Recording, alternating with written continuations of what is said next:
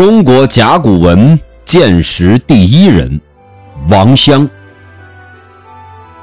王襄，字伦格，初号福斋，后改号福史。一八七六年至一九六五年，生于天津，著名古文字学者。一八九八年，清光绪二十四年十月。山东文物商人范某携带一块在安阳发现的带有刻痕的龟甲骨来京，求王襄等辨认。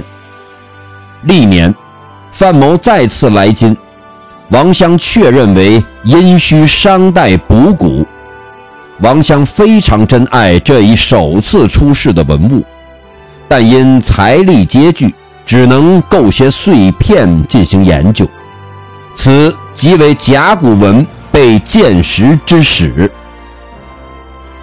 由于王襄的发现，古文字界称他为中国甲骨文鉴识第一人。